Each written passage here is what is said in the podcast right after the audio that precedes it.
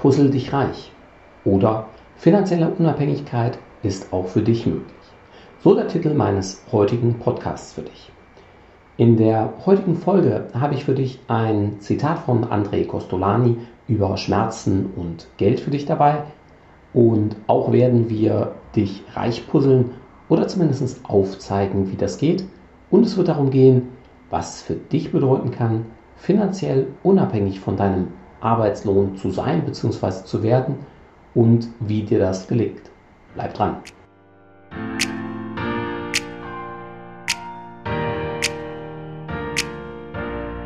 Herzlich willkommen zum Podcast deines Geldkümmerers. Werde finanzschlau und erfahre, wie du dein Geld clever und entspannt arbeiten schicken kannst. Direkt in deine Ohren von und mit Christian Schneider, deinem Finanzschneider und Geldkümmerer.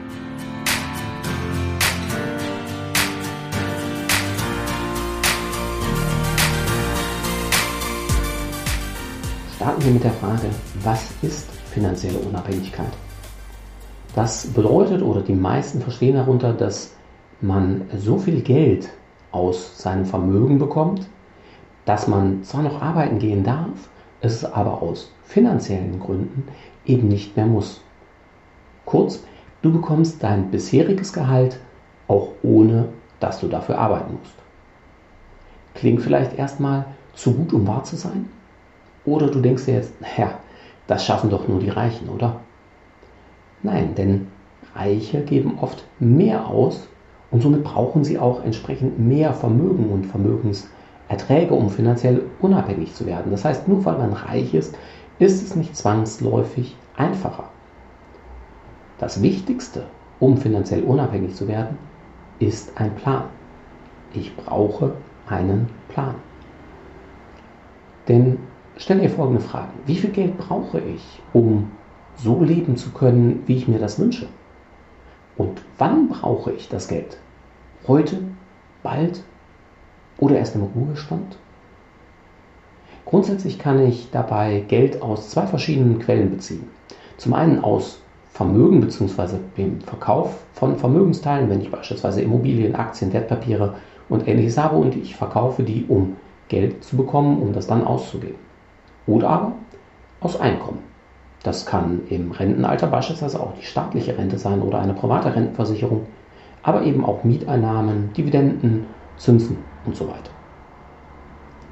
Spannenderweise habe ich letztens eine Auswertung aus dem letzten Jahr gesehen, dass in Deutschland nur 15% Einkommen aus Geldanlagen beziehen.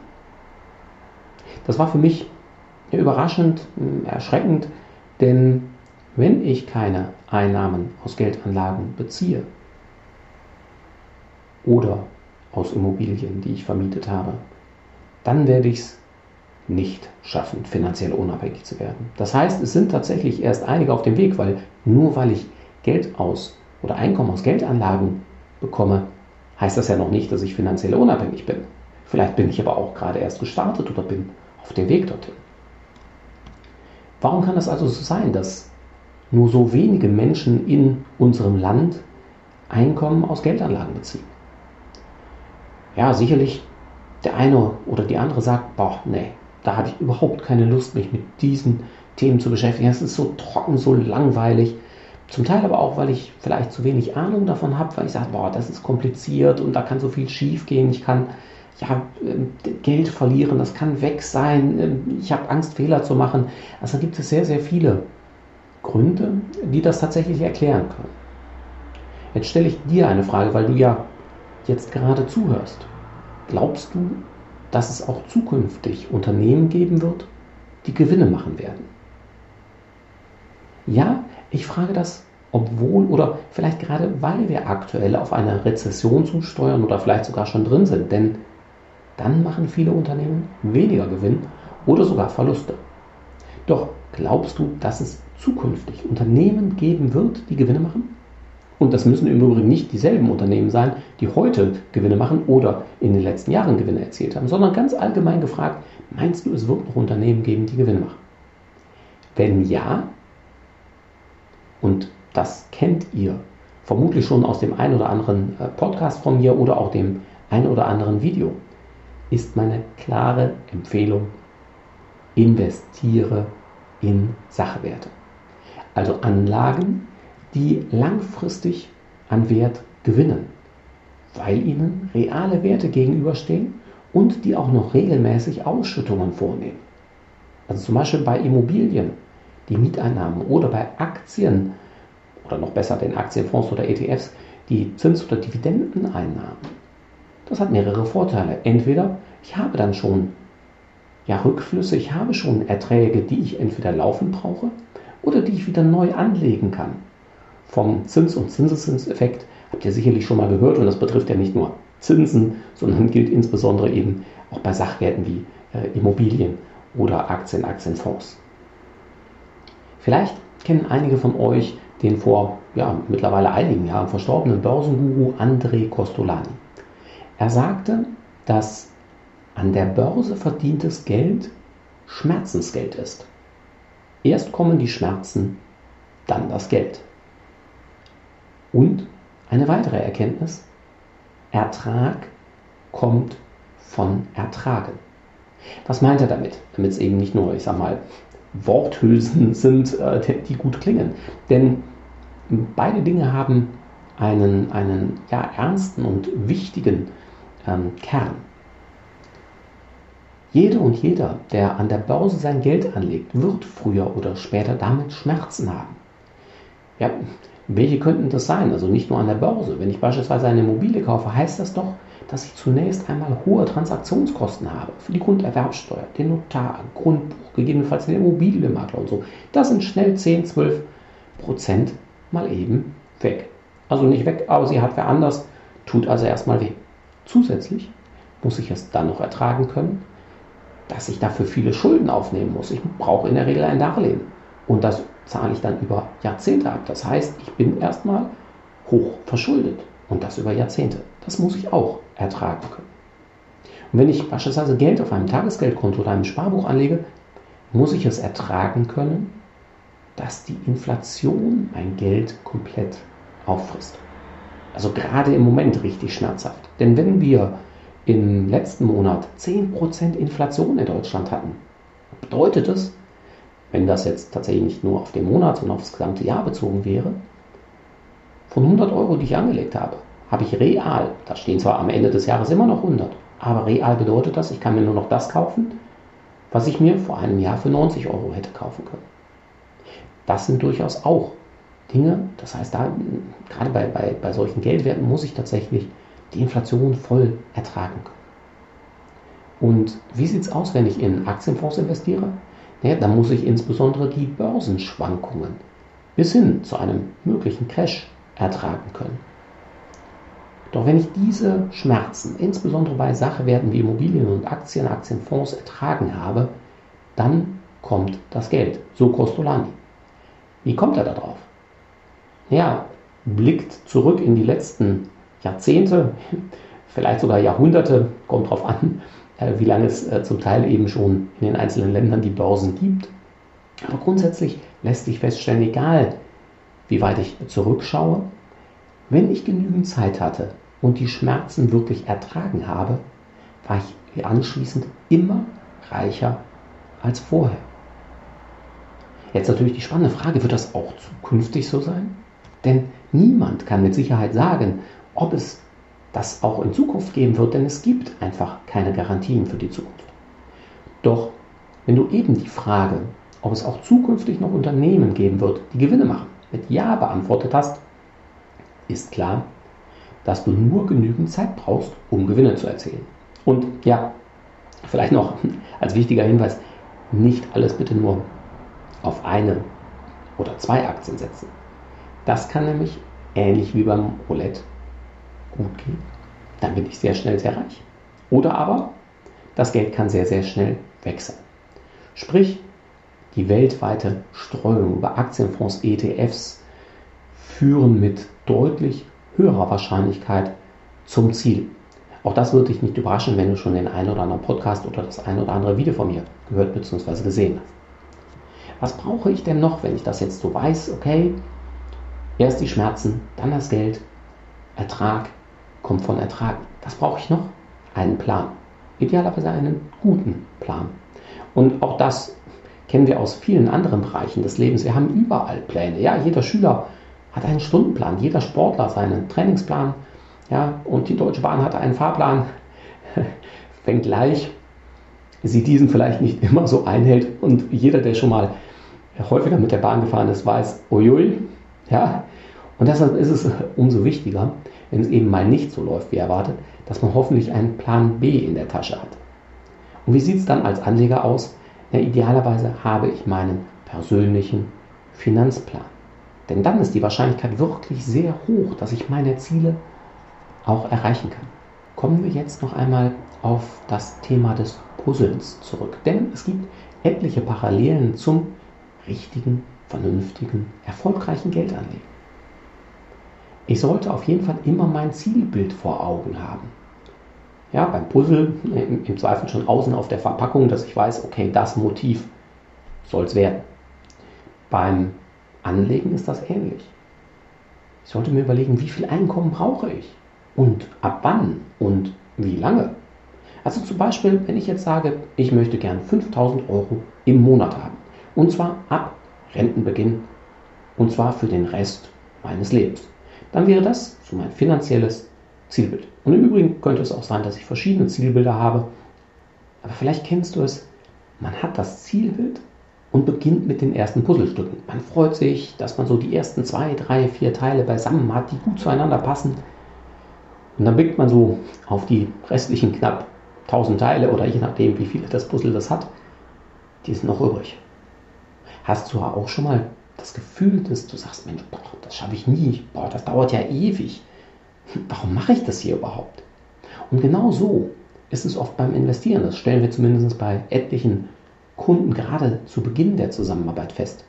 Die Freude, dass man sich überwunden hat, sich mit dem Thema auseinandergesetzt hat und die ersten Voranteile gekauft hat, ja, die ist erstmal groß. Doch dann sinkt, wie in diesem Jahr, die Börse. Und man beginnt vielleicht zu zweifeln und fragt sich, wie soll denn hier aus meinen kleinen monatlichen Sparraten das werden, was ich brauche, mein Zielbild, damit ich 5000 Euro jeden Monat bekommen kann für den Rest meines Lebens. Auch da werfen wir einen Blick zum Puzzle. Welche Strategien gibt es denn? Jeder, der von euch schon mal gepuzzelt hat, wird vermutlich eine dieser drei Strategien wählen. Ja, also ich persönlich beginne dann am Rand. Ich fange erstmal an, den Rand quasi mir zu puzzeln. Ja, ich brauche dann einen Rahmen, an dem ich mich orientieren kann. Einige sortieren das aber auch erstmal nach Farben oder wieder andere starten erstmal mit den Bildmotiven. Im Übrigen, das ist ähnlich wie beim Geldanlegen. Es gibt nicht nur die eine Strategie, aber man sollte eben eine haben und eine, wo man weiß, die führt mich zu meinem Zielbild. Konkret, Geld, das ich in den nächsten Wochen und Monaten brauche, lege ich bitte immer sicher auf ein Tagesgeldkonto. Hier sollte ich im Übrigen immer genügend Geld drauf haben, damit ich Dinge bezahlen kann, wenn mal was kaputt geht. Also die Waschmaschine, der Fernseher, das Auto oder, oder ähnliches. Denn nur das Geld, das ich für die nächsten Jahre voraussichtlich nicht benötige, sollte ich schrittweise in Sachwerte investieren. Im Übrigen bei etlichen Sachwerten wie jetzt ETFs oder Aktienfonds kommt man in der Regel sogar ganz schnell an das Geld dran, wenn mal ein Notfall wirklich da ist. Aber es macht wenig Sinn. Ihr erinnert euch an die Schmerzen gerade bei Aktienfonds. Ich muss die Schwankungen aushalten können. Das heißt, alles Geld, was ich aber in den nächsten Jahren voraussichtlich nicht brauche, sollte ich langfristig in Sachwerte investieren. So puzzle ich mich, bis ich fertig bin. Und was mache ich, wenn das Puzzle fertig ist? Ja, einige kleben es fest, rahmen es ein, hängen es auf. Andere nehmen es wieder auseinander und packen es zurück in die Schachtel. Und das ist bei Geldanlagen genauso. Auch da gibt es nicht den einen richtigen Weg, was so das, das Ende angeht. Wenn ich also mein Zielbild erreicht habe, dann sagen einige, ich lebe von den Erträgen, ohne es aufzubrauchen und hinterlasse es dann an die nächsten Generationen. Und andere sagen, naja, Moment, das habe ich ja nun aufgebaut, das möchte ich auch wieder verzehren, ist mein Geld, meine Kinder sollen das bitte für sich selber aufbauen. Oder sie haben vielleicht keine Kinder. Oder sie brauchen es einfach für ihr tägliches Leben. Beides ist dabei völlig in Ordnung und eine sehr individuelle Entscheidung, die man im Laufe der Zeit sogar noch verändern kann. Und ja, dann werden wir häufiger gefragt, wann fange ich denn am besten an? Also jetzt mehr mit der Geldanlage als mit dem Puzzeln. Wenn du dir die Frage stellst, kann ich dir nur zurufen, heute. Heute. Jawohl. Und wenn du schon begonnen hast, herzlichen Glückwunsch. Schaue, dass deine Puzzleteile am Ende wirklich zu deinem Zielbild führen. Und ja, ab und zu sagen oder fragen uns schon mal, gerade am Anfang der Zusammenarbeit, ich bin gar nicht so mutig, ähm, mir fehlt so der Mut, um beispielsweise in Aktienfonds äh, oder ETFs zu investieren. Bei der Geldanlage muss man gar nicht mutig sein, aber konsequent. Denn wenn es an den Börsen auf und ab geht, gewinnen insbesondere die, die jeden Monat Geld anlegen. Nennt man dann Sparplan. Und zwar gerade auch, wenn es nach unten geht. Denn dann winken, ich sag mal, Sonderangebote, Schnäppchen. Und auch da bitte nicht wieder auf einzelne Schnäppchenjagd gehen, also zu sagen, ich kaufe jetzt hier die eine Aktie oder die andere, weil die besonders stark gefallen ist, sondern auch da bitte wieder breit streuen. Es reicht aus, wenn du mit hoher Wahrscheinlichkeit finanziell unabhängig werden willst, dass du breit gestreut investierst und auch da vielleicht nicht nur ein oder zwei oder drei ETFs oder Investmentfonds, Aktienfonds oder ähnliches hast. Das äh, wäre dann, wie soll ich sagen, ein sehr einfaches Puzzle, um in diesem Bild zu bleiben. Und äh, ein weiteres Zitat, wo ich aber gar nicht genau weiß, äh, von wem das stammt. Wer mit Aktienfonds Geld verdienen will, macht das nicht mit dem Kopf oder dem Bauch, sondern mit dem Hintern, indem man möglichst lange drauf sitzen bleibt.